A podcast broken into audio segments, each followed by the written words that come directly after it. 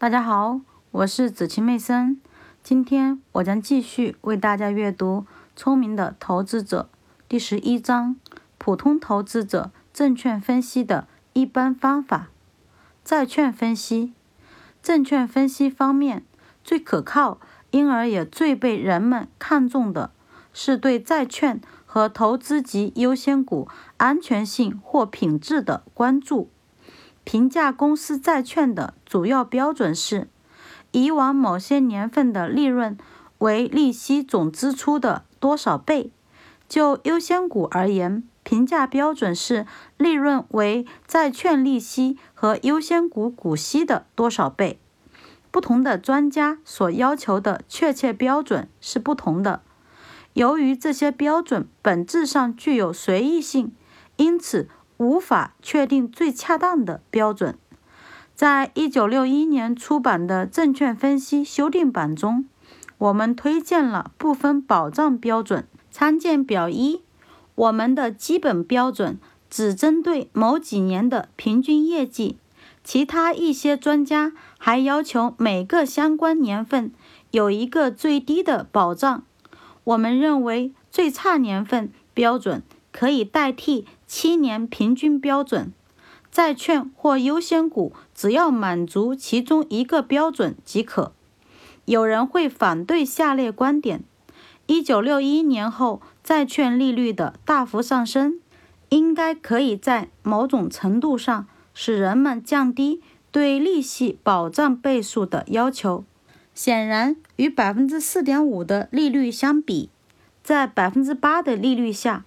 工业企业要达到七倍的利息保障倍数会更加困难。为了应对这种变化，现在我们建议使用另外一个要求：所获利润占债券本金的百分比。这方面的税前比率可能为工业企业百分之三十三，公用事业百分之二十，铁路百分之二十五。在此应该记住的是，许多公司全部债务实际支付的利率要大大低于目前的百分之八。原因在于，他们以前发行的债券的息票率要更低一些。对最差年份的要求可以确定在七年要求的大约三分之二的水平上。除了利润保障标准之外，一般还可以使用其他一些标准，下面列出了这些标准：一、企业的规模，在公司的业务规模以及城市的人口方面，有一个最低的标准。工业企业、公用事业和铁路的标准各不相同。二、股票与权益比，这就是次级股的市值与债务。或债务加优先股的总面值之间的比率，它大致反映了次级投资所提供的保护或缓冲。因为次级投资要首先面对不利情况的影响，这种因素包括了市场对企业未来前景的评价。三、财产价值、资产价值及资产负债表中所反映的价值。或者是资产的评估价值，被人们正式看作债券发行的首要保障和保护。经验证明，多数情况下的安全性取决于企业的盈利能力，而且如果这方面欠缺的话，那么资产的大部分推定价值就会丧失。然而，就公用事业，因为利率主要取决于财产投资。以及房地产企业和投资公司这三类企业群体而言，资产价值是许多债券和优先股的一个很重要的独立标准。此时，警觉的投资者可能会问：由于本息的偿还取决于未来的结果，那么根据以往及目前的业绩确定的安全标准，能有多大的可靠性？该答案只能从经验中去寻找。投资领域的历史表明，在绝大多数情况下，如果债券和优先股能够满足按以往业绩所确定的严格的安全性标准，那么他们就能够成功的应对未来的形势变迁。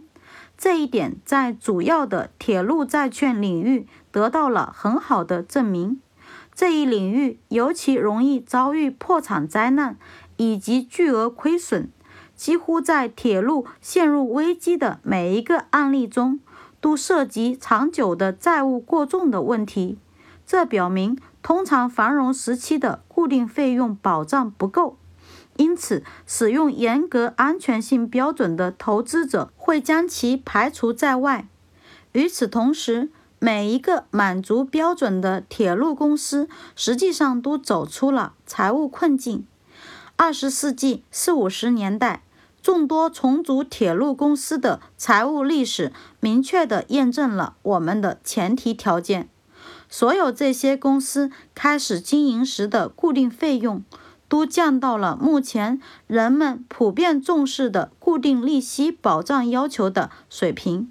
有一个例外，唯一例外的是纽黑文铁路公司。它在一九四七年重组时的费用保障大约只有一点一倍。结果，当所有其他的铁路公司都能够在保持清偿力的情况下度过严重困难的时候，纽黑文铁路公司却在一九六一年第三次陷入了破产接管。在后面的第十七章中，我们将分析。滨州中央铁路公司破产时的一些特点。一九七零年的这次事件震惊了整个金融界。这个案例中的一个基本事实是，早在一九六五年，该公司的固定费用保障就已经达不到稳妥的标准了。